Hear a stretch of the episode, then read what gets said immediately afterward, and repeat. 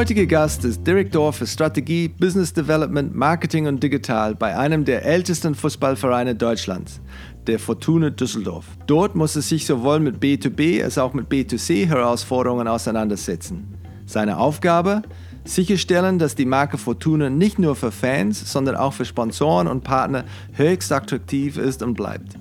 Als Meister der zweiten Bundesliga in der Saison 2017-2018 ist der Verein in dieser Saison nun wieder in der ersten Bundesliga dabei. Authentisch und ehrgeizig und zwar sowohl auf dem Platz als auch außerhalb. Der promovierte Jurist arbeitete zunächst als Unternehmensberater und war anschließend für Medienunternehmen, Startups und Sportorganisationen in Deutschland und England tätig. 2017 kehrte er von Manchester United nach Düsseldorf zurück, um der Fortuna zu helfen, als sie noch Abstiegskandidat war. Dort hat er inzwischen ein sehr erfolgreiches Rebranding-Programm geleitet, für das es viel Anerkennung sowie Auszeichnungen gab. Und das, obwohl weder Logo noch Farben verändert wurden. Herzlich willkommen, Dr. Alexander Steinfurt.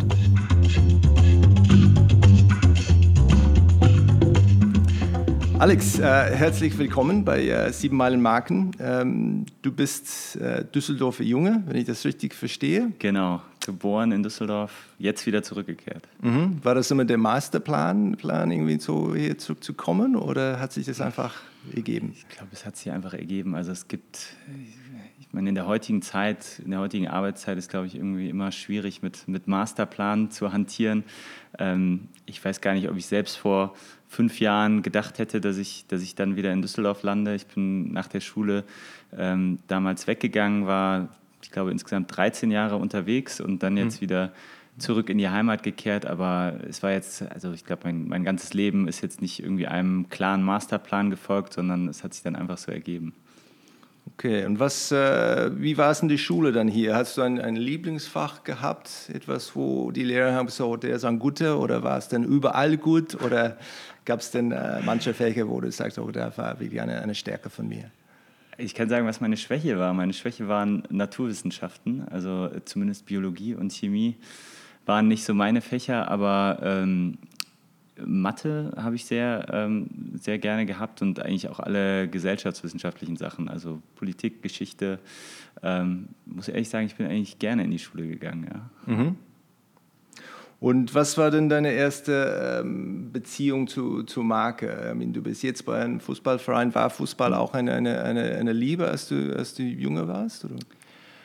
Ja, klar. Ich glaube, fast, fast jeder Junge in, in, in Deutschland liebt Fußball oder zumindest ein Großteil von denen. Und ähm, bei mir war es tatsächlich damals auch die Fortuna als jemand, der in Düsseldorf aufgewachsen ist.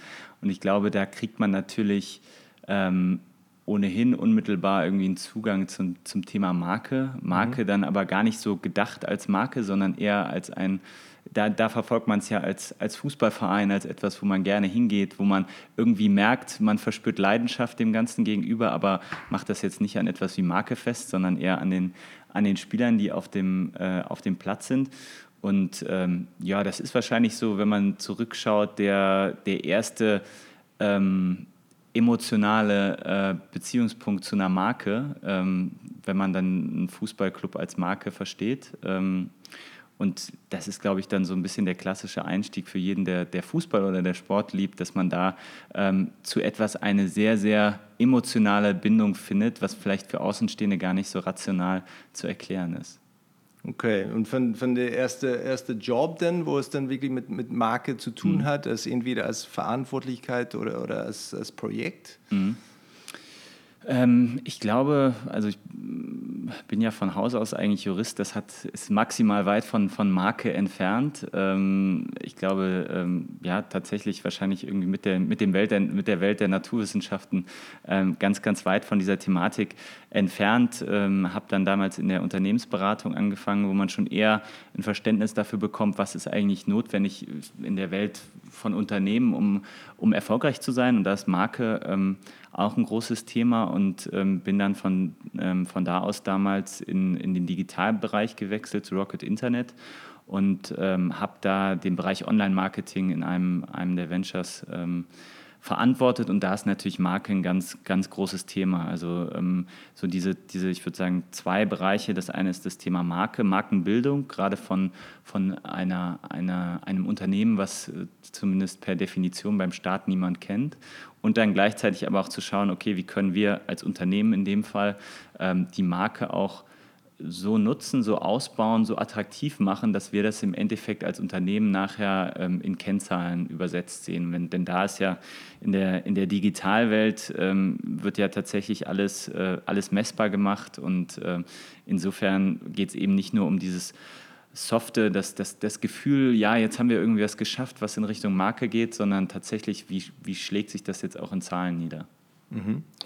Gab es denn, so du hast dann, du bist über die äh, Jurastudium und dann äh, Beratung äh, Schiene, ähm, dann gab es auch den äh, Rocket Internet, danach glaube ich dann auch eine Station im, im Ausland oder mhm. bei, bei Manchester United. Ähm, Gab es denn auch etwas, wo, oder äh, gibt es noch etwas, wo du sagst, äh, das, das wäre vielleicht eine parallele Karriere für mich, dann, wenn ich das nicht machen würde? Ähm, wäre ich am liebsten ein, ein Profi-Triathlet äh, zum Beispiel oder was anderes? Ja, ich, also ich mache ja tatsächlich Triathlon äh, mhm. äh, sehr gerne und ähm, da auch auf, auf jeder möglichen Distanz. Ich glaube, mir fehlt nur leider das Talent, da irgendwie größer, größer anzugreifen.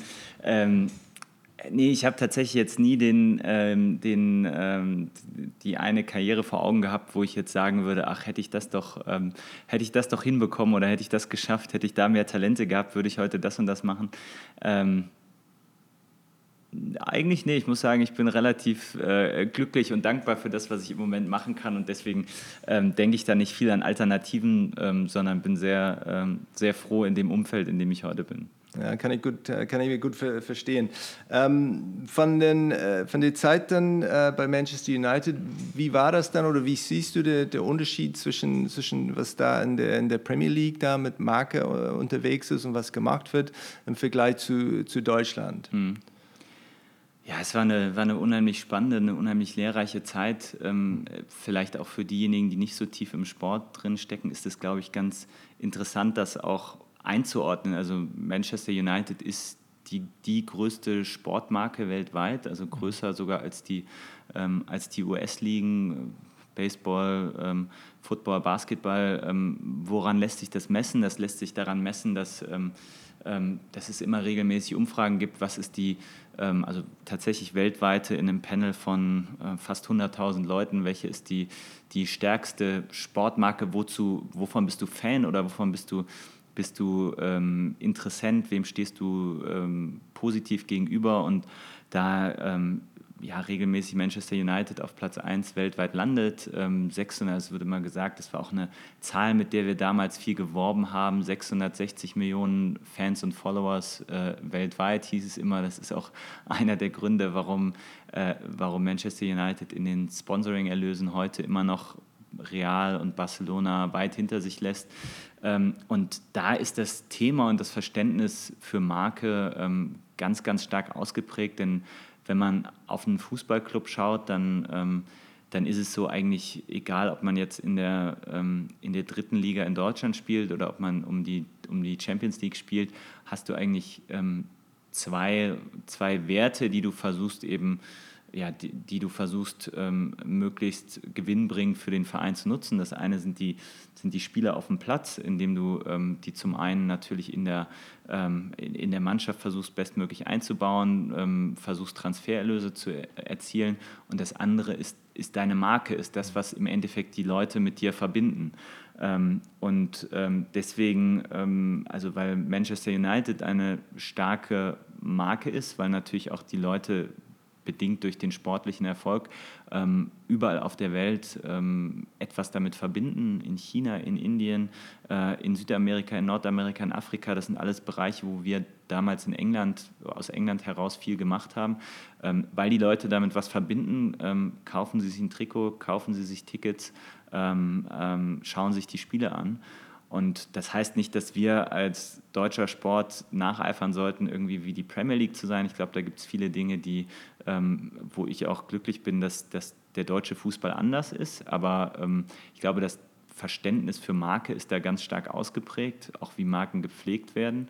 Ähm, und in Deutschland ist es, glaube ich, bei einigen Vereinen ganz stark so. Das hat gar nicht unbedingt was mit dem, mit dem, mit der, mit dem sportlichen Erfolg zu tun. Also klar, Bayern München, Borussia Dortmund, allein aufgrund der Größe gibt es dann ähm, ein starkes Verständnis dafür, aber das kann auch ein kleinerer Club wie St. Pauli sein, die in der zweiten Liga spielen, die aber für sich das Thema Marke ähm, definiert haben und ähm, zumindest, wenn man auf die Kennzahlen schaut, wie was St. Pauli an, an, an Erlösen im Bereich Vermarktung erzielt, was sie auch im Bereich ähm, Merchandising erzielen und das gegen die Größe des Clubs legt, dann lässt sich daran zumindest messen, wie, ähm, wie stark die Marke eines, eines Vereins ist. Mhm. Ja, manche, manche Vereine haben dann etwas, äh, ja, was die anderen nicht haben, ähm, Sachen, die man als, als Vermarkter oder Markenverantwortliche äh, wirklich gut verwenden kann. Ähm, was ist es bei, bei Fortuna Düsseldorf? Was ist denn diese Einmaligkeit, wo man sagt, okay, wir sind die Einzigen, die das, die das anbieten können? Weil sportlicher Erfolg, ihr habt eine bombastische Saison hinter euch, dann deutscher Meister, dann aufgestiegen jetzt in der, in der ersten Liga. Ähm, was bietet ihr oder, oder mit eurer Marke, was andere, andere Fußballvereine mhm. in der ersten Liga nicht, äh, nicht anbieten können? Mhm.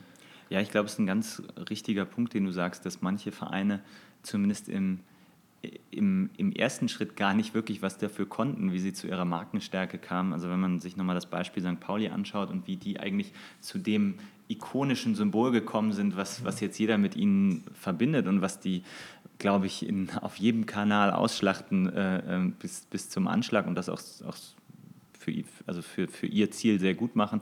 Den Totenkopf da, ähm, sind damals eben, äh, haben Leute die Fahne mit ins Stadion gebracht und die aber jetzt im ersten Moment nicht, nicht vom Verein gesteuert wurden oder da irgendwie ähm, dazu aufgefordert sind, sondern der Verein hat sich irgendwann einfach diese Symbolik der Fans einverleibt und äh, da, da gibt es ja auch jetzt ähm, äh, viele Entwicklungen in den letzten Jahren, wie diese Rechte daran verkauft worden, wieder zurückverkauft worden sind.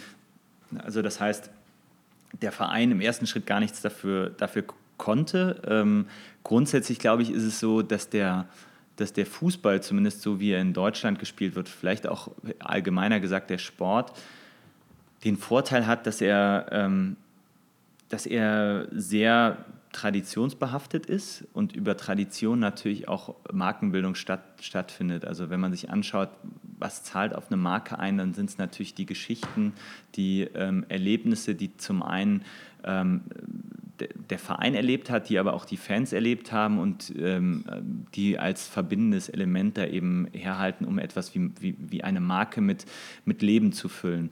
Ähm, wenn wir jetzt überlegen oder darüber sprechen, was, was ist dasjenige, was Fortuna hat, was uns besonders macht, ähm, dann ist das eine, eine Übung, die wir ähm, in den letzten Jahren ganz intensiv ähm, durchlaufen haben, uns wirklich ganz viel damit auseinandergesetzt haben, weil ähm, ich glaube, du musst heute heutzutage einfach klarer kommunizieren, wer bist du eigentlich und was ist deine Besonderheit. Das merken wir zum einen, wenn wir mit Sponsoren sprechen, ähm, dass die ganz genau verstehen wollen, in welchen Verein, welchem Verein gebe ich denn Geld und für welche Werte steht er und äh, passt das überhaupt mit, mit, meiner, mit meinem Selbstverständnis als, als Unternehmen zusammen. Zum anderen aber auch nach innen ähm, die, die, dieses Markenverständnis oder diese, wir haben es Fortuna-DNA genannt, das ist im Endeffekt einfach ein Wertekanon, den wir über, über eine sehr, sehr lange Zeit mit unseren Fans zusammen erarbeitet haben, wo wir gesagt haben, wir versuchen, Grundbereiche zu identifizieren, wo wir sagen, ähm, die stehen für Fortuna, die greifen einzelne Elemente auf, die wir uns nicht ausgedacht haben, sondern die aus den Fans herauskommen, die uns gespiegelt worden sind, die teilweise auch in unserer Historie begründet sind. Und ähm, die sind extrem hilfreich, um in einem, in einem, Verein, der jetzt glücklicherweise im letzten Jahr auch stark gewachsen ist, ähm, der, wo neue Leute dazu stoßen, die natürlich nicht immer alle aus, aus Düsseldorf kommen und äh, alle seit 25 Jahren die Vereinsbrille aufhaben, um denen auch einfach einen, einen, einen Leitfaden an die Hand zu geben, pass mal auf, so sind wir, das sind wir, das sind unsere Werte und danach wollen wir uns alle richten. Und insofern haben wir gesagt, das, das existiert jetzt, die Fortuna-DNA, daran möchten wir uns ähm, orientieren. Das ist so ein bisschen Handlungsauftrag für uns, auch wenn wir noch nicht alles erfüllen. Und ähm, da sind eben diese acht Kernwerte identifiziert, wo man sagen kann, manche davon, wie jetzt zum Beispiel Tradition oder Respekt, die werden auch von anderen, ähm, von anderen Fußballvereinen für sich in Anspruch genommen. Wenn wir aber alle acht, Verein, äh, acht Werte zusammennehmen, dann steht da nur die Fortuna für. Wir haben extra gesagt, wir wollen nicht mit einem Claim arbeiten, wir wollen nicht mit einem Motto, ähm, was nach einem Jahr ausgelutscht ist oder austauschbar ist, sondern wir haben gesagt, diese acht Begriffe, das sind für uns die Oberbegriffe, zusammengenommen ist das das, was Fortuna ausmacht. Verstanden. Und das dann, wenn es dann zu, zu den Warum geht oder Warum, ähm, kann ich mir auch gut vorstellen, dass das Motto äh, nicht absteigen jetzt dann ganz groß geschrieben ist, äh, aber sonst dann könntest du das dann knackig zusammenfassen und sagen, okay, mhm. da, dafür stehen wir. Mhm. Es ist dann, ja. Ja, es sind im Endeffekt zwei Ebenen. Das eine sind, ähm, haben wir mal übertitelt mit dem äh, äh, mit dem Begriff oder mit der, äh, mit der Überschrift, wer sind wir? Und das andere ist so das, wie sind wir? Also, und äh, sagen, dass das Punkte sind, die, ähm, wie gesagt, zum einen aus unserer, äh, aus unserer Fanszene kommen, äh, die aber auch für uns als Verein stehen. Also wenn ich jetzt zum Beispiel den, den Begriff Tradition nehme, dann ist für uns was ganz Identitätsstiftendes, dass es uns seit 1895 gibt, dass wir 1933 Meister waren, dass wir zweimal im DFB-Pokalfinale waren. Also einfach alle diese Dinge, die für uns ähm, äh, mit der Historie verheiratet sind und die für uns dafür stehen, dass wir uns auch bewusst abgrenzen wollen von, von anderen Clubs, die jetzt eben ähm, sagen aus unserer Sicht äh, eher künstlich geschaffen worden sind, vielleicht auch mit einer anderen Zielsetzung, nämlich eigentlich als reines Marketingprodukt. Ähm, und wir eben sagen, wir sind ein Verein, der hat eine Historie und da sind wir auch stolz drauf. Ähm, das Thema Respekt, dass wir sagen, ähm, wir sind ähm, ja, ganz, ganz stark auch gesellschaftspolitisch aktiv. Wir sind, glaube ich, fast einer der einzigen Bundesligisten, vielleicht sogar der einzige, der auf Direktorenebene das Thema Corporate Social Responsibility angegliedert hat und da wirklich stärker in die, in den, in die Heimat äh, Düsseldorf reinwirkt, als das, glaube ich, ähm, äh, andere, ähm, andere Vereine machen. Das sind mal so zwei Begriffe aus, dem, aus, dem, ähm, aus der Wer-Ebene und wenn wir auf die Wie-Ebene äh, kommen, dann ist da eben das ähm, mit, mit Ecken und Kanten ist auch so ein bisschen das, was, was bei uns ja auch jetzt schon wieder in der Tradition begründet ist. Wir sind damals von den Toten Hosen gerettet worden, als wir in der vierten Liga gespielt haben, eigentlich mit dem Rücken zur Wand standen. Ähm, da haben wir so ein bisschen dieses, ähm, äh, ja, dieses Anderssein rausgezogen. Und äh, insofern sind es eben viele Dinge, die, ähm, die zusammenkommen und die dann zusammen das, das Bild ergeben, wo wir aber auch ganz bewusst sagen, wir wollen es nicht verkürzen auf etwas, wo wir das Gefühl haben, das bildet nicht uns als Verein ab, sondern du musst dir die Zeit nehmen und dich mit diesen acht Begriffen auseinandersetzen. Und wir schicken das heute jedem Neumitglied als ähm, äh, bei, beim Mitgliedsantrag dabei. Wir, ähm, äh, wir kommunizieren das ähm, aktiv und, und, und, und ähm, ja, selbstbewusst auf unserer Website. Und ähm, wir wissen, dass da Dinge wie zum Beispiel das Wort Respekt, das ist ein sehr großes Wort, auch mit dem, was wir alles dahinter legen, denn jeder, jedes Schlagwort ist dann immer noch mit einer, mit einer Erläuterung versehen dass wir auch äh, uns dann ganz klar äh, immer wieder vor Augen halten müssen, war das jetzt, was, was wir in dem und dem Punkt gemacht haben, war das traditionsbewusst, war das respektvoll, ähm, war das wirklich mutig, ähm, waren wir da anders, wie wir, wie wir sein wollen? Und ich glaube, manchmal muss man auch ehrlich sagen, nee, das war es vielleicht jetzt nicht. Und dann müssen wir versuchen, daraus zu lernen. Aber das ist gerade das Hilfreiche für uns, zu sagen, wir haben diese Punkte, wir wollen uns daran orientieren, da kann mal was schiefgehen, aber wir wissen, wenn was schiefgegangen ist, kann auch jeder und das machen glücklicherweise auch in einem Verein mit 25.000 Mitgliedern sehr, sehr viele, die schreiben uns dann eine E-Mail, die kommen auf uns zu sagen, das fand ich jetzt nicht in Ordnung, das hat nichts mit Respekt zu tun. Und so ist das, ist das auch wenn es uns dann manchmal äh, mehr Arbeit macht, ist das ein sehr, sehr positiv äh, in Gang gekommener Prozess, ähm, wo, wo, die, wo die Fans das auch insoweit annehmen, dass sie das auch aktiv einfordern. Und so kommt es ja, so wird es zum Leben erweckt. So macht das mit, mit den Fans zusammen. Ich gehe da auch davon aus, dass man das auch mit die, die ganzen Mitarbeiter mhm. und ehrenamtliche Leute das mhm. auch, dass sie das auch verstehen oder vermittelt bekommen, da, ähm, was von ihnen erwartet mhm. wird und für, für, was man wann steht. Wie macht man das mit, mit dem Spieler dann? Man hat wirklich dann ja, elf wirklich gut verdienende äh, junge Männer da auf dem Platz. Ähm, wie stellt man sicher, dass Sie auch diese Markenwerten verstehen und die versuchen das auch bei Training oder beim Fan-Treffen oder äh, beim Spiel, äh, das wirklich zu, ähm, ja, ähm, zu, zu, äh, abzuliefern? Mhm. Ja, ist eine, ist eine sehr gute Frage. Ich, also bei, bei den Mitarbeitern, allen Kollegen, die hier vor Ort sind, die aber auch in unserem Nachwuchsleistungszentrum sind, was jetzt nicht hier direkt ähm, an der Arena ist, wo wir uns gerade ähm, befinden, da war es so, dass wir eben den Prozess versucht haben, möglichst transparent zu spielen, den ganzen äh, Prozess, wie wir es erarbeitet haben, äh, eine große Präsentation ähm, vor allen Mitarbeitern, als wir es dann verkündet haben. Wir haben versucht, das auch zum Leben zu erwecken, dadurch, wie wir, wie wir uns darstellen, haben Gestaltungsveränderungen ähm, vorgenommen. Und so ist das ein, ähm, schon eine Herausforderung gewesen, alle Mitarbeiter mitzunehmen, alle Mitarbeiter abzuholen. Auch da gibt es in einem Verein, der sehr, ähm, ja, sehr, sehr, sehr offen für Dialog ist und sehr offen auch eine sehr gute, glaube ich, ähm, Diskussionskultur hat. Ähm, ähm, immer wieder Stimmen, die sagen, ah, ich hätte das anders gemacht und ich würde eher in die Richtung gehen. Das haben wir aber, glaube ich, glaube ich in, einem, in einem sehr guten Prozess hinbekommen. Und dann, wie du sagst, das Thema ähm, Mannschaft ist natürlich in, in, dann nochmal eine Welt für sich. Da sind, ähm, sagen wir mal, rund 20 Spieler unten, die natürlich, äh, das ist ja auch kein Geheimnis, ähm, das Vielfache verdienen von dem durchschnittlichen Mitarbeiter äh, im, im, administrativen oder im, im, in der Geschäftsstelle, die ähm, im Zweifel zwei Jahre hier sind und dann weiterziehen. Trotzdem ist es für uns natürlich auch ein ganz, ganz großes Anliegen, dass die die Werte aufnehmen, weil wir natürlich auch wissen, dass gibt's, gilt im Profibereich, das gilt aber auch im Nachwuchsbereich.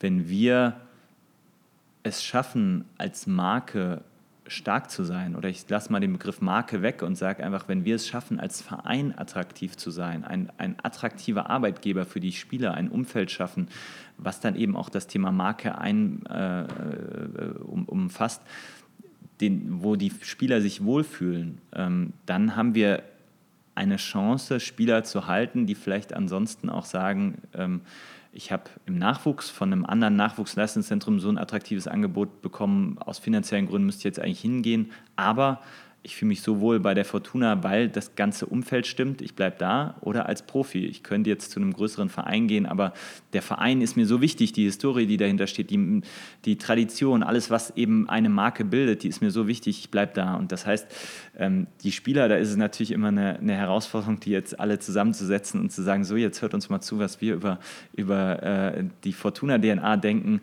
Aber ähm, die Spieler leben ja dann doch nicht äh, fern von allem, was uns auch hier zusammenhält, sondern es gibt da ganz viele Überschneidungen über das Trainerteam, über die, ähm, die Kaderplanung, ähm, über ganz viele Bereiche, die eben auch diese Werte vorleben, ähm, die ähm, da ganz aktiv mitarbeiten, die Dinge, die uns wichtig sind. Und da sind Spieler teilweise dabei, die jetzt auch im Trainerstab sind, die über Jahrzehnte mit dem Verein verbunden sind, ähm, die diese Werte weitertragen und versuchen, die eben auch in die, in die Mannschaft hineinzubringen.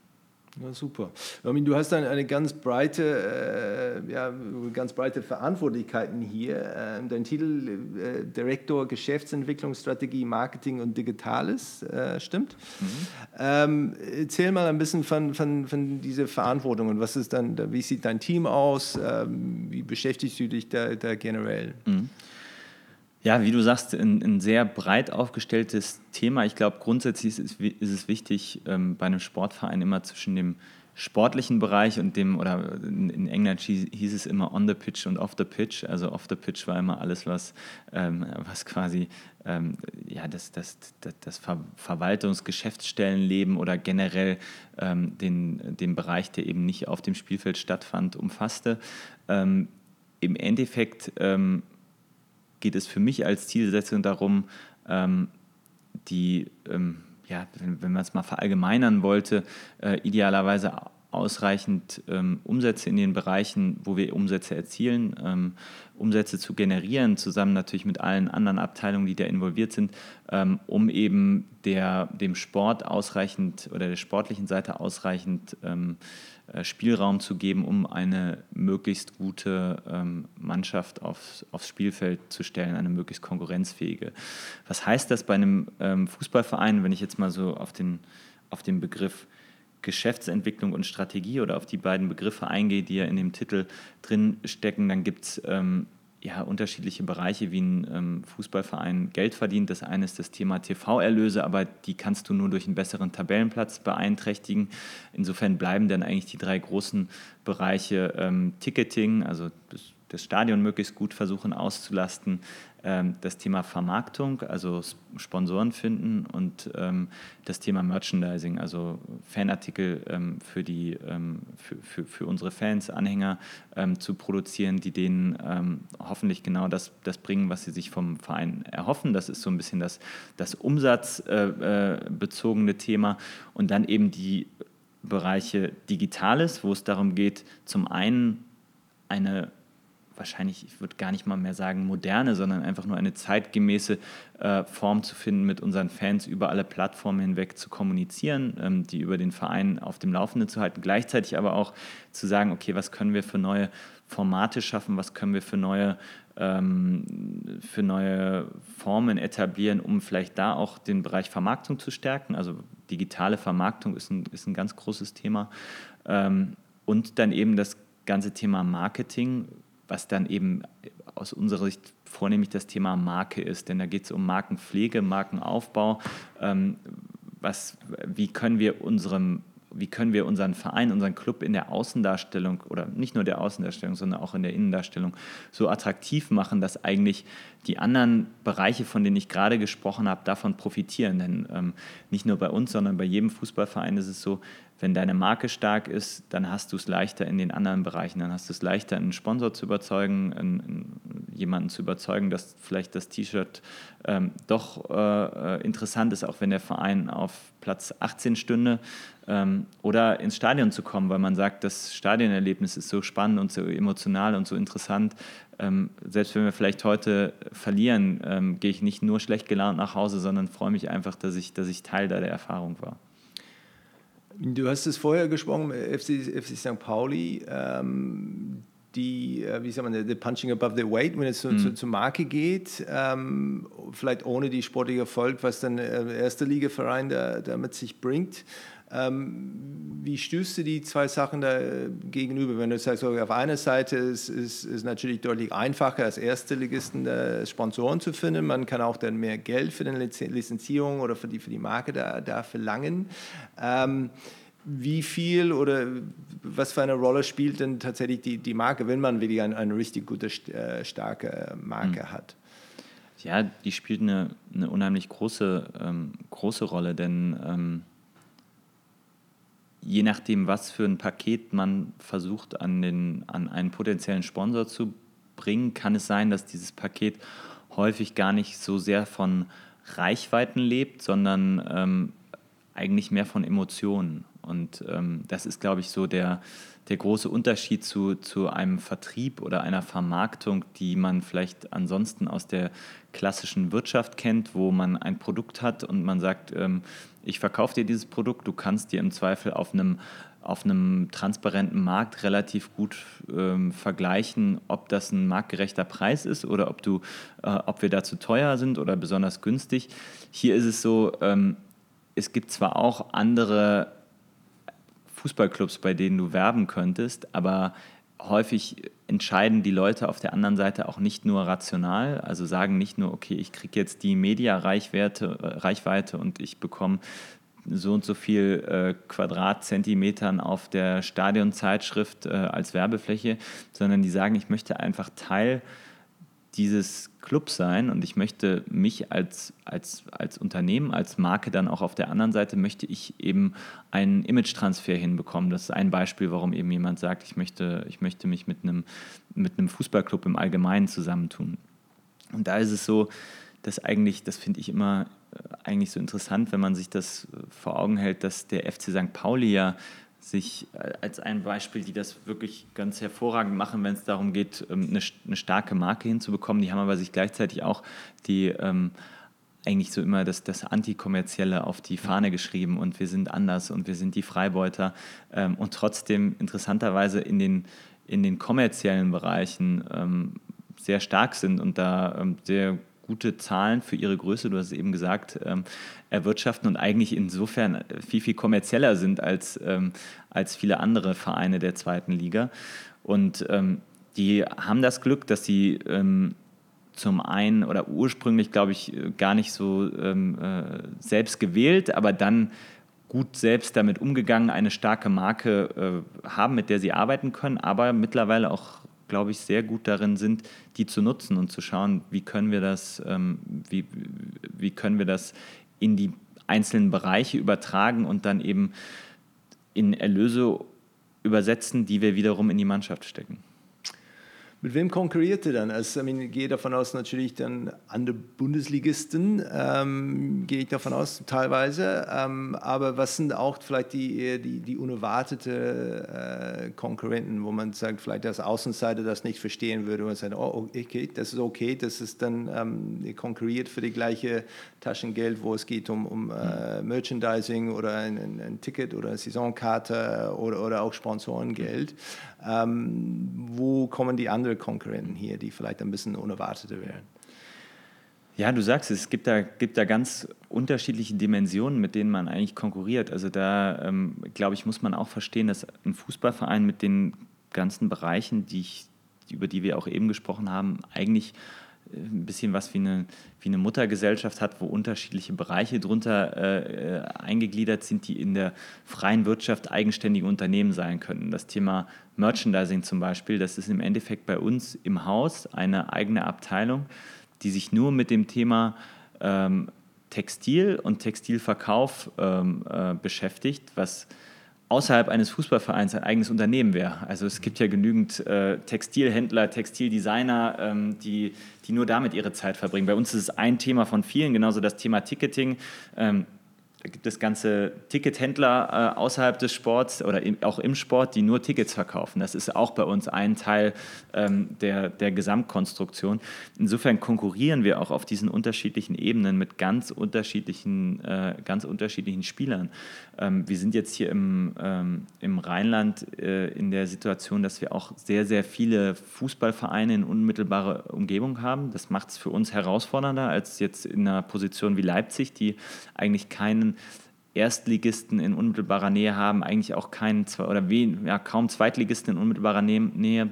Bei uns haben wir, ähm, wenn man anfängt, Dortmund, Schalke, Leverkusen, Köln jetzt dieses Jahr als Zweitligist, München-Gladbach, Duisburg als Zweitligist, also alles in, in ganz unmittelbarer Nähe, mit denen wir konkurrieren. Konkurrieren, weil es eben zum einen ähm, Überzeugungstäter gibt, sage ich mal, Mitglieder äh, wirklich ähm, ähm ja, eingefleischte Fans, die niemals zu einem anderen Verein wechseln würden, aber es gibt eben auch Gelegenheitsfans. Das sehen wir, wenn wir manchmal in der zweiten Liga ein Spiel gehabt haben, da haben wir 25.000 Zuschauer und dann gibt es ein anderes Spiel, da kommen eben, ist das Stein ausverkauft, im Pokal zum Beispiel, und dann kommen ganz viele Fans, die sagen, ich bin kein Mitglied, ich gucke mir aber gerne guten Fußball an. Und äh, ich finde auch Düsseldorf, ich finde die Fortuna gut, aber mal, wenn jetzt in Gladbach ein gutes Spiel ist, dann fahre ich vielleicht auch mal dahin. Und ähm, das ist zum einen eine Konkurrenz, zum anderen aber auch, ähm, je nachdem, welche Altersklasse man sich anschaut, also dass wir ähm, natürlich in den,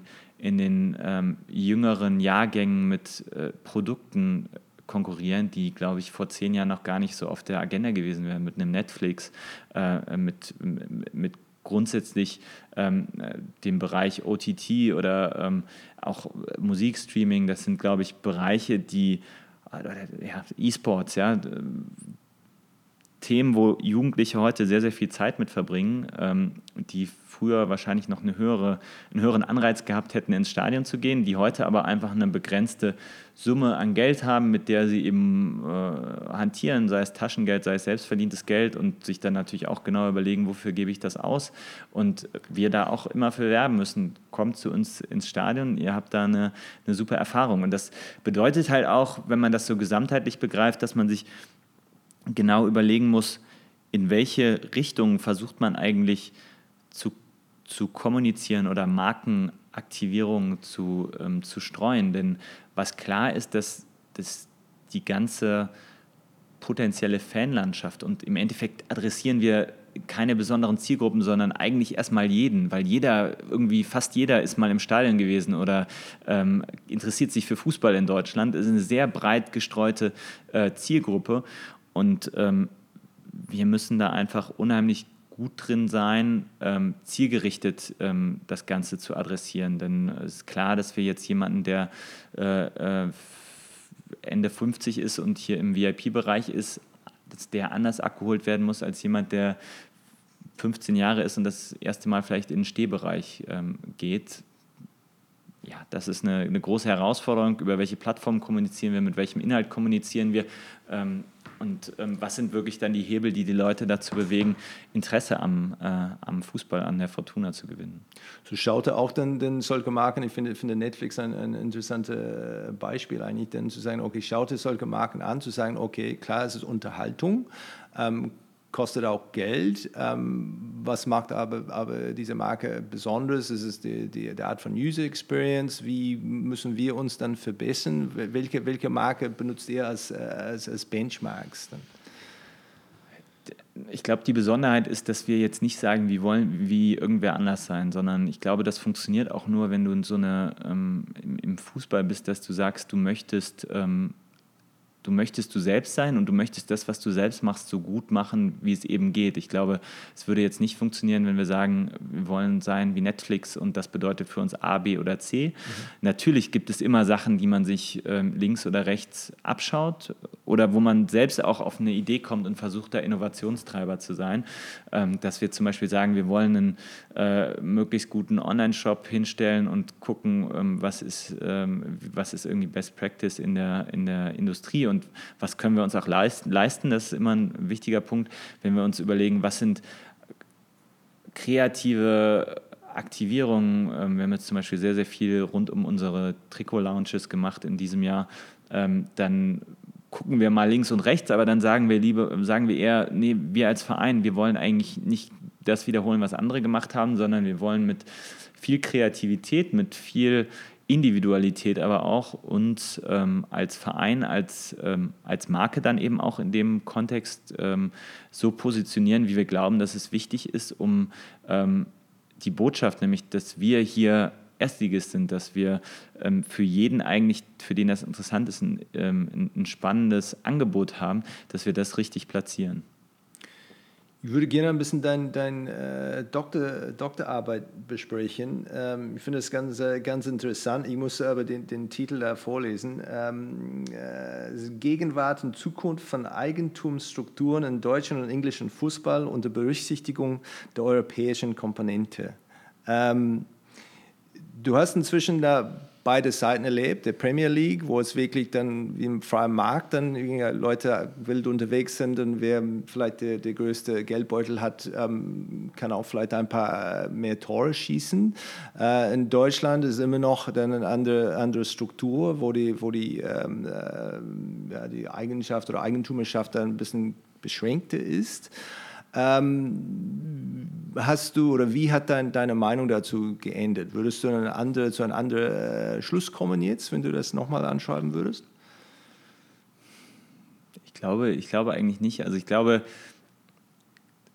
dass das Interessante ist ja, wenn man die beiden Systeme, vielleicht auch für diejenigen, die sich nicht so sehr mit, äh, mit, mit, mit Fußball in Deutschland und England auseinandersetzen, ist ja, wenn man es mal verkürzt darstellt, so, dass ähm, in England eigentlich jeder, ähm, den die Premier League nach einem Eignungstest zulässt, äh, der genug Geld mitbringt, ähm, sich einen Club kaufen kann und mit dem Club mehr oder weniger machen kann, was er möchte.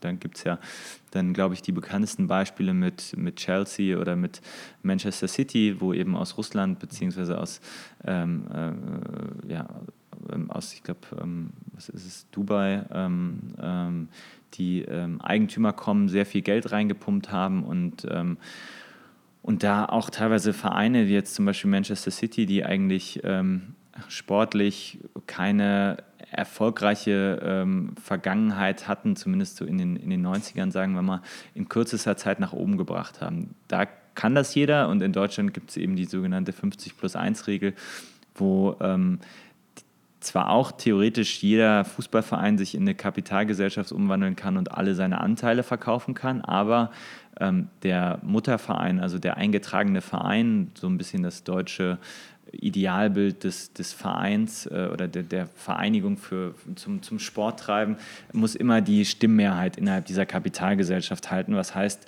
dass eigentlich ein Investor per Definition grundsätzlich erstmal nicht machen kann, was er möchte, sondern immer dieses, diese, dieser eingetragene Verein ähm, als, ja, als Idealbild ähm, die, die Stimmmehrheit innehat. Ich habe in meiner, meiner Promotion, ähm, glaube ich, relativ viele ähm, Beispiele aufgezählt, nicht nur aus England, sondern auch aus anderen Ländern, wo es eigentlich auch eine, eine sehr viel größere Freiheit von, ähm, äh, von Beteiligungsmöglichkeiten gibt, ähm, wo man sieht, dass so etwas ganz häufig auch ähm, in die Hose gehen kann. Also es gibt, glaube ich, genügend Beispiele, wo ein Verein sich äh, einer Person angedient hat. Häufig sind es eben keine Pers äh, häufig sind es eben Personen und keine institutionellen Investoren. Ähm, und, und das Ganze aber eher nach, nach hinten losgegangen ist. Ähm, insofern, das ist schon mal für mich ein Indiz, hm, da wäre ich vorsichtig. Zum anderen aber auch ähm, diese grundsätzliche Frage, wofür ist eigentlich ähm, wofür ist, wofür ist der Sport da? Ist der Sport heute, und, und jetzt in dem Fall der Fußball, ist der wirklich nur, ähm, ist er nur Business oder ist er, ist da mehr? Und ähm, ich glaube, wenn man sich jetzt so einen Verein wie die Fortuna anschaut, dann würde ich immer sagen, das ist mehr. Ähm, warum ist das mehr? Weil unser Auftrag als Verein eben nicht da aufhört, ähm, zu sagen, wir wollen nur auf dem Platz ähm, Tore schießen und äh, nur da erfolgreich sein. Ähm, wahrscheinlich wäre es dann für uns der einfachste Weg zu sagen, wir gliedern uns auch aus in eine Kapitalgesellschaft. Wir versuchen, äh, eine Reihe finanzstarker Investoren an Bord zu holen und eben ähm, viel Geld in neue Spieler zu investieren und zu hoffen, dass das irgendwie gut geht. Ähm, aber wenn ich auf den Verein schaue und sehe, wie stark der in der Stadt verwurzelt ist, in der ganzen Region, was wir an sozialen Projekten machen, gerade im, im, im Laufe der, der oder in der zur Hochzeit der, der ganzen Flüchtlings, ähm, ähm, des Flüchtlingszustroms sehr, sehr aktiv gewesen, was wir, ähm, also wir haben jetzt gerade ein, ein neues ähm, Handbuch rausgebracht, wo wir zurückschauen, was haben wir eigentlich im letzten Jahr im Bereich Corporate Social Responsibility gemacht. Ich glaube, es ist 100 Seiten dick, weil wir so viele Projekte gleichzeitig anstoßen und eben sagen, wir als Verein, wir wollen unserer gesellschaftlichen und sozialen Verantwortung auch bewusst äh, äh, gerecht werden und äh, die, die Dinge, also wir, wir, definieren uns nicht nur darüber, dass wir ähm, Spielern hohe Gehälter zahlen und sagen, ähm, äh, das, das ist unser einziger Anspruch, sondern wir wollen wirklich in die Gesellschaft reinwirken, soweit das eben möglich ist als, als, als Sportverein innerhalb dieses, dieses Rahmens, dem, den, äh, oder der natürlich auch von der Liga, vom Verband vorgegeben wird. Und insofern bin ich immer noch der, Mein der Meinung, dass sich als gesellschaftsrechtliche Form dafür eigentlich der eingetragene Verein sehr gut äh, eignet. Warum? Weil man eben ähm, nicht rein nach ähm, ja, privatwirtschaftlichen Zielen gesteuert wird, sondern du als einfaches Mitglied die Möglichkeit hast, den Werdegang und die, das Schicksal deines Vereines auch mitzugestalten und zum Beispiel bei Jahreshauptversammlung dein Stimmrecht auszuüben, zu sagen, ich möchte Person A, B oder C im Aufsichtsrat sehen ähm, und einfach auch gehört zu werden. Und ich glaube, das ist so ein bisschen so eine, so eine abseits der, der ganzen Frage, fallen wir gegenüber England ab und holen wir die nochmal ein und wer gewinnt jetzt die Champions League, glaube ich, ist es fast schon so eine gesellschaftliche, gesellschaftspolitische Frage, wie man den Sport versteht, was der für eine Aufgabe hat, wie, er, wie die Stellung des Sports in der Gesellschaft ist. Und ähm, ich glaube, die Anzahl der Vereine, die das so interpretieren, wie wir es tun, wird immer geringer. Das sieht man daran, dass eben immer mehr Vereine sich, sich ausgliedern und versuchen eben da ähm, das, das Geld ähm, über diesen Umweg in, in, in, kürzerer Zeit zu akquirieren. Wir haben gesagt, wir wollen einen anderen Weg gehen und ähm, können da natürlich keine Erfolgsgarantie für geben, aber sagen, das ist das ist der Weg der Fortuna, das ist unser Weg und alles andere würde auch nicht zu uns passen. Wie, wie, was für eine Auswirkung hat das dann auf die, auf die kommerzielle Seite? Wo es gibt mhm. denn Sponsoren, die sagen, oh nee, sorry, da mache ich nicht mit. Ähm, ich will wirklich dann unbedingt da äh, Champions League spielen. Ähm, und dann muss man sagen, ja, dann leider passen wir nicht zusammen. Ja, also ich, klar, einem Sponsor kann man natürlich nie garantieren, in welcher, welchen Platz man am Ende ähm, äh, erzielt. Das hat ja gerade jetzt zum Beispiel Köln auch leidlich erfahren müssen in, in der letzten Saison. Ähm, aber also es ist jetzt nicht so, dass wir viele Sponsoren haben, die auf uns zukommen und sagen, wir werden euer Sponsor, wenn ihr in der Champions League spielt, aber äh, es gibt schon gewisse Bewegungen in, ich sag mal, in der, in der, in der Fußballbranche allgemein, wo man merkt, dass Geldgeber nach Deutschland kommen, Investoren nach Deutschland kommen, das sieht man auch in unteren Ligen. Das sieht man bei Leipzig, die mhm. ja auch vor einigen Jahren noch in der, in der, vierten, fünften Liga gespielt haben. Das sieht man jetzt auch, was in Berlin bei einem kleineren Verein gerade passiert, dass ähm, viel Geld vorhanden ist in Deutschland, außerhalb von Deutschland, ähm, wo überlegt wird, okay, können, was können wir eigentlich im Sport machen und dann grundsätzliches Interesse natürlich auch bedingt durch die Attraktivität der Bundesliga vorhanden ist. Aber wir für uns als Verein klar definiert haben, dass wir so etwas für uns ausschließen können, deswegen auch solche Anfragen von vornherein abblocken würden. Und dann kann es natürlich sein, dass so eine Anfrage äh, weiterzieht oder der, die, die Person, die äh, Institu äh, Institution hinter dieser Anfrage weiterzieht, aber da müssen wir dann und können wir auch gut mit leben. Ähm, und insofern kommunizieren wir das auch jedem Partner gegenüber sehr transparent, sehr selbstbewusst. Und ähm, ich glaube, es gibt auch viele Partner, die das für, für die das ein, ein, gutes Thema ist, für die das attraktiv ist, weil ähm, wenn ich mich jetzt in die Schuhe eines potenziellen Sponsors setzen würde oder begeben würde, dann würde ich mir auch überlegen, ob ich denn unbedingt Sponsor bei einem, bei einem Fußballclub werden möchte, der aber einem Unternehmen gehört äh, und ich damit eigentlich nur das Anhängsel an einem anderen Unternehmen bin oder ob ich nicht Sponsor sein möchte bei einem Club, der ähm, ja, wirklich noch so tief in der Gesellschaft verankert ist, dass, ähm, dass man nicht von einem anderen Unternehmen mehr oder weniger vereinnahmt wird oder überstrahlt wird.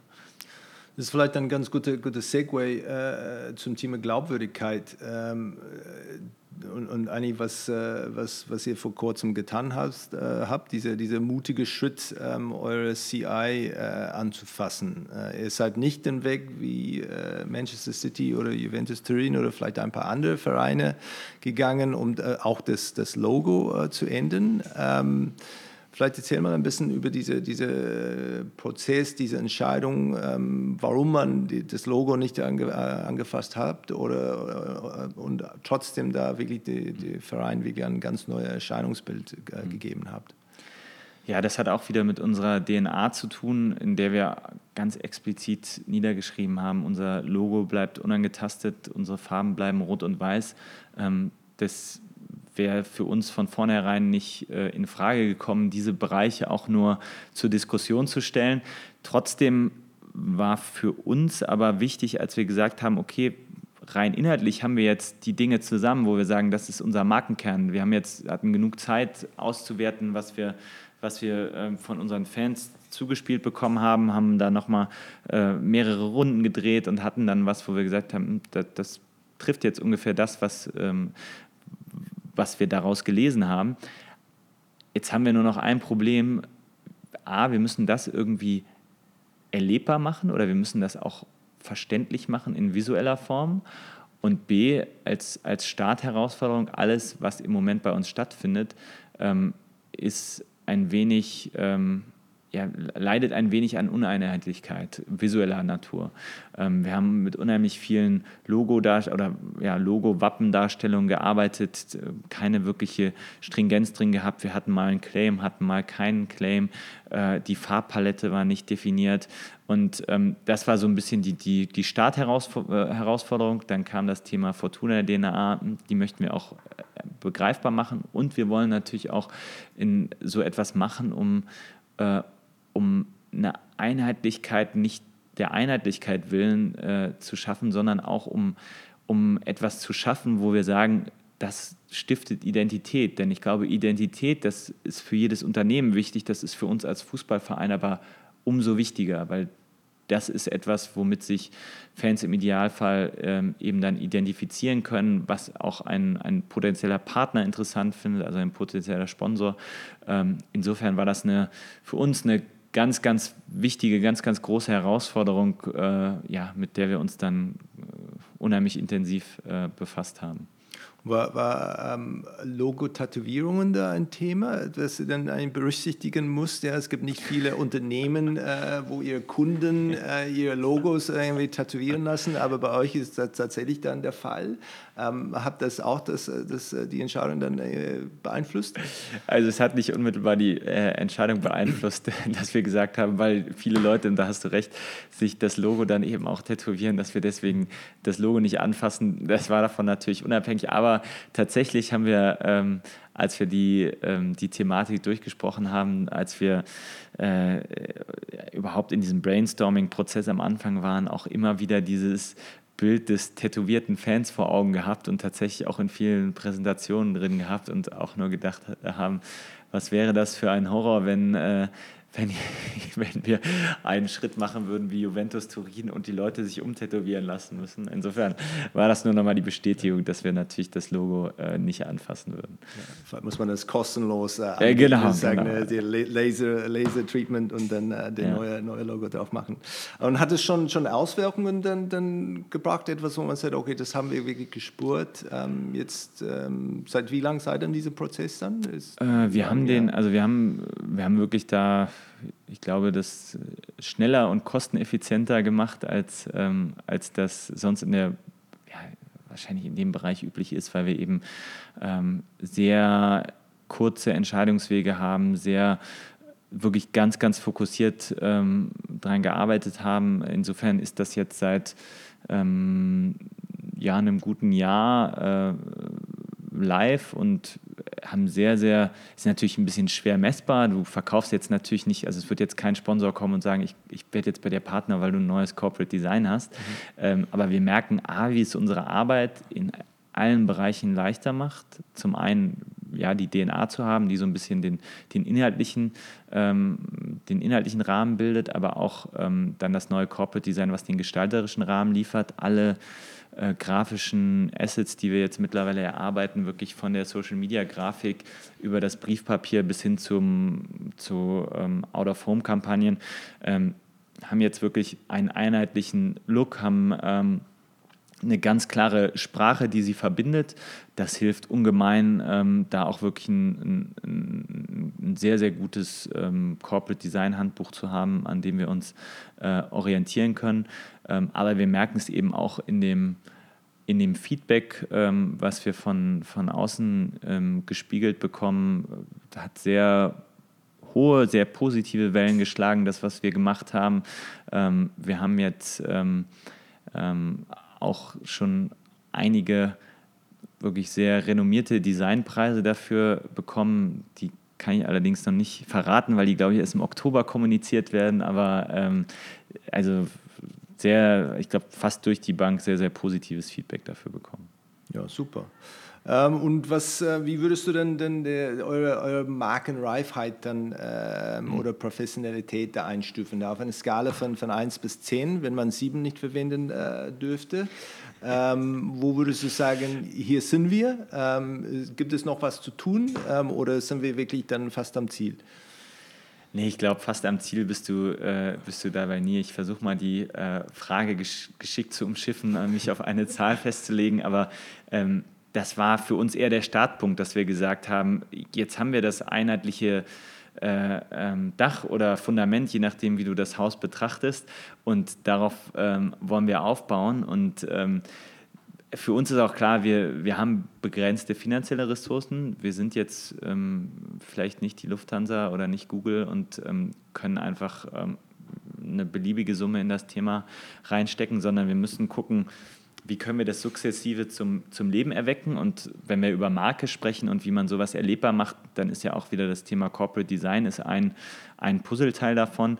Und ich glaube, darüber hinaus förderst du ja dein Markenbild und deine Markenstärke eigentlich fast noch mehr mit dem, was du tust und wie du handelst. Und insofern ist das für uns eine Kombination, wo wir sagen, sukzessive ähm, wollen wir jedes weitere Stück, was Puzzlestück, was dazukommt, was, womit wir uns neu auseinandersetzen, das ist natürlich ganz klar gesetzt, dass das ähm, im neuen Corporate Design ähm, läuft. Aber wir versuchen eben auch Aktionen zu machen, zu handeln ähm, in einer Art und Weise, die eben auch auf, auf das Thema Marke einzahlt. Ähm, Marke äh, ist manchmal so ein bisschen ein böser Begriff im, im Bereich der, der, der traditionelleren Fans, aber das heißt eigentlich nichts anderes als für mich als Identität, Identität gelebte Identität. Und ähm, insofern versuchen wir da auch bewusst das Rad nicht zu überdrehen. Eine, eine, respektvolle Art und Weise zu, zu finden, zu definieren, mit dem wir unsere, ja, unsere wirtschaftlichen Zwänge, denen wir nun mal unterliegen, zu befriedigen, aber gleichzeitig auch ähm, uns als Verein in ganz vielen Bereichen, wie eben erwähnt, auch gesellschaftspolitischer Natur zu positionieren und, und, und klar, zu, äh, klar zum, Leben, zum, zum Leben zu erwecken, greifbar zu machen, weil das im Endeffekt alles für uns äh, unter das Thema Marken, Markenbildung, Markenstärkung fällt. Und beschäftigt ihr äh, euch dann viel mit, äh, mit Technologie? Äh, I mean, du hast Digitales da als Teil von, von deinem Verantwortungsbereich. Was ist denn, denn für, für euch da momentan das heißeste Thema? Ist es eine äh, Ticketbestellung mit, äh, mit Voice oder, oder ist es eine eher Augmented Reality? Mhm. Was sind denn, denn für euch gerade die, die heißesten Themen? Ja, spannender Bereich. Natürlich ganz, ähm, ganz viel, ganz intensiv beschäftigen wir uns damit ich vielleicht noch so ein bisschen leidenschaftlicher, weil ich eben auch so diesen Digitaleinschlag in meinem, in meinem Hintergrund habe. Äh, ich finde immer, äh, man muss so ein bisschen abstrahieren. Das eine sind Themen, die nicht langfristig wirtschaftlich, teilweise auch noch nicht langfristig wirtschaftlich von Interesse sind, die aber einfach gute, ähm, die mal gute Marketing-Themen sein können. Das haben wir jetzt zum Beispiel ähm, beim Thema, wir haben mit Virtual Reality haben wir unseren letzten Hauptsponsor gefunden. Wir haben dann einen eigenen Film gedreht ähm, mit dem Trainer, mit der Mannschaft, mit unserem Vorstandsvorsitzenden. Das Ganze in eine, äh, in eine Virtual Reality Präsentation gepackt, die Brillen an die Partner verschickt und so unseren Hauptsponsor gefunden.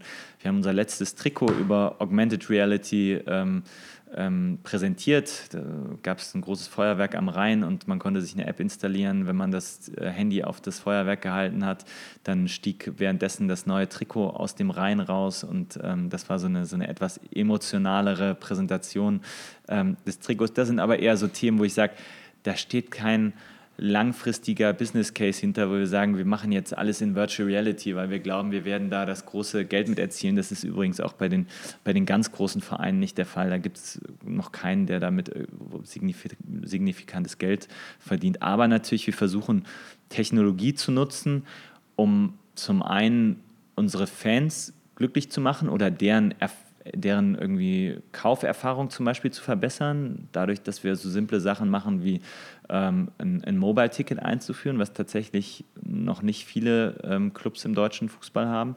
Ähm, oder wir aber Sachen machen, wo wir gucken, wie können wir digital ähm, aktiv werden und dabei ähm, ja, die, unsere Sponsorenfamilie eben ähm, äh, ja, zu befriedigen, Themen zu spielen, die für die interessant sein können. Das, ähm, das können digitale Aktivierungen sein. Wir haben ganz, ganz stark das Thema Bewegtbild, äh, also äh, Shortfilm-Content äh, investiert, machen da ganz viel auch schon mit unseren Partnern, haben dadurch auch tatsächlich schon neue Partner, Partner gewonnen.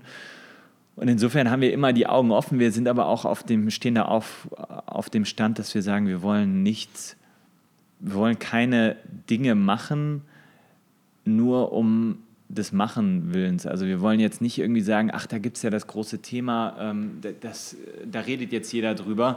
Das macht für uns finanziell überhaupt keinen Sinn, aber damit wir auch mal irgendwie in einer Zeitschrift stehen, dann machen wir es.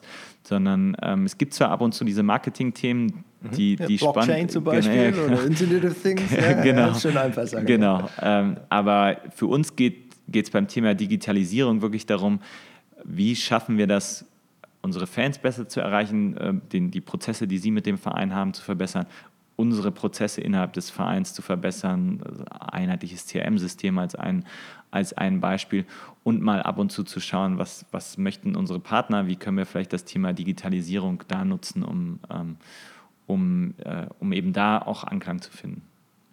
Ja, super. Dann, dann vielleicht ähm, zum, zum Schluss ein paar Rapid-Fire-Wrap-Up-Fragen. Ähm, welche oder wie, wie, hältst du dich denn irgendwie, ähm, ähm wie soll man, ähm, aus fachliche Perspektiv äh, fit? Ja? Schaust du denn irgendwie regelmäßig äh, Blogs oder äh, Webseiten, äh, Newsletters an?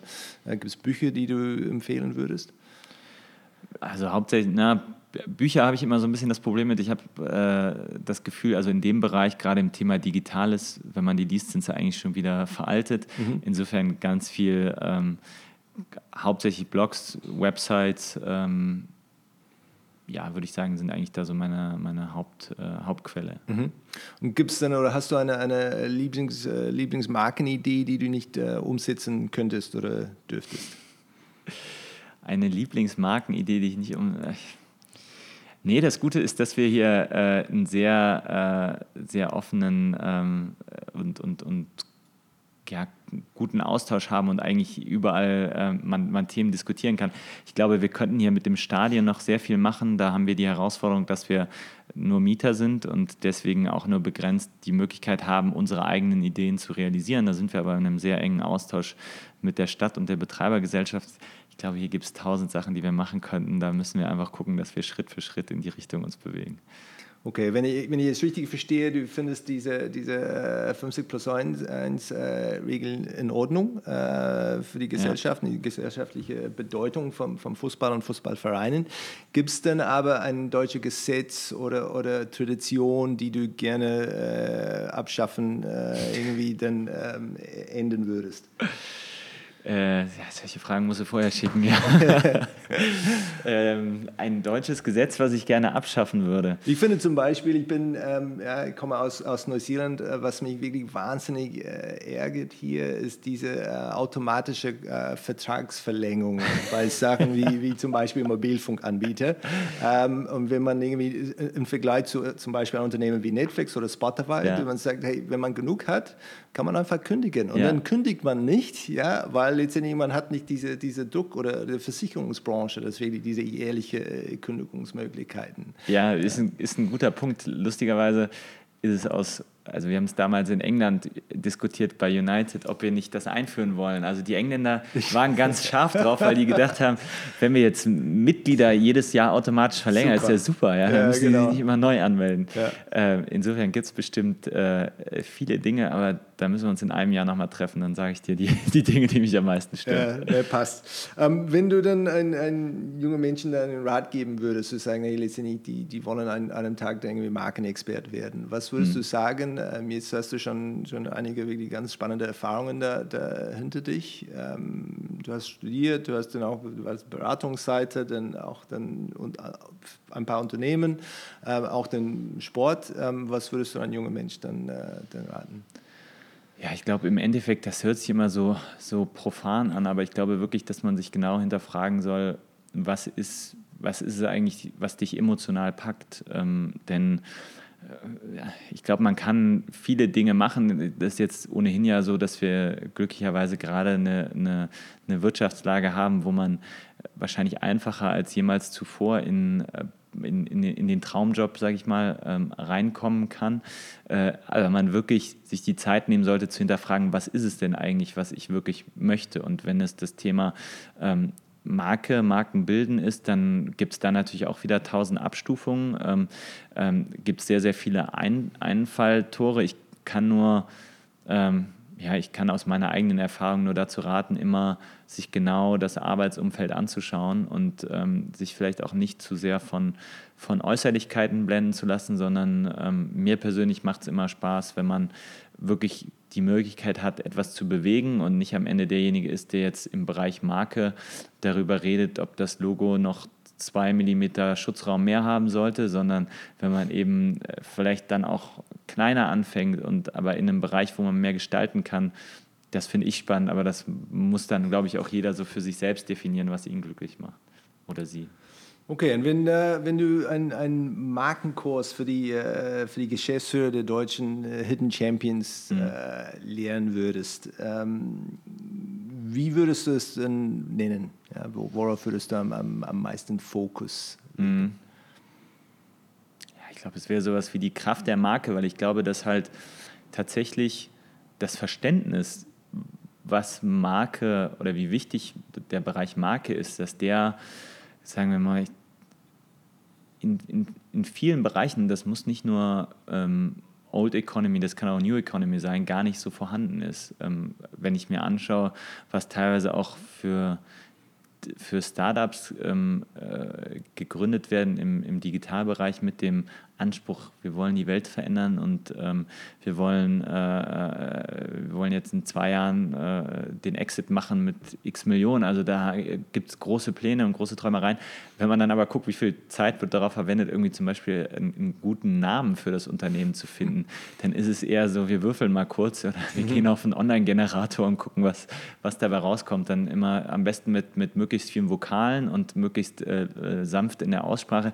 Ähm, das, das ist das Beispiel so in der, in der, im, im Bereich New Economy, aber auch natürlich dann das andere Ende des Spektrums, Old Economy, wo eben auch ausschließlich über Zahlen gesteuert wird, was extrem wichtig ist. Ich finde, Zahlen sind immer noch das, das, das Allerwichtigste, wonach man steuern sollte. Aber ich glaube, wenn man sich auch anguckt, wenn Unternehmen es geschafft haben, eine verstaubte Marke plötzlich wieder attraktiv zu machen, dann sind das Dinge, die kann man nicht unmittelbar im ersten Schritt direkt messen, sondern das sind erstmal softe Faktoren, wo man aber äh, überhaupt erstmal das Verständnis braucht, diese Dinge, die schlagen sich vielleicht nicht direkt in meinen Zahlen nieder.